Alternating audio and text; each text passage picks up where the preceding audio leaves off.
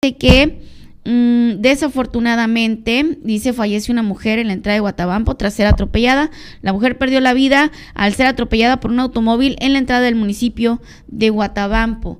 Pues así, esto sucedió el fin de semana. Qué tristeza, oiga, hay que tener más cuidado.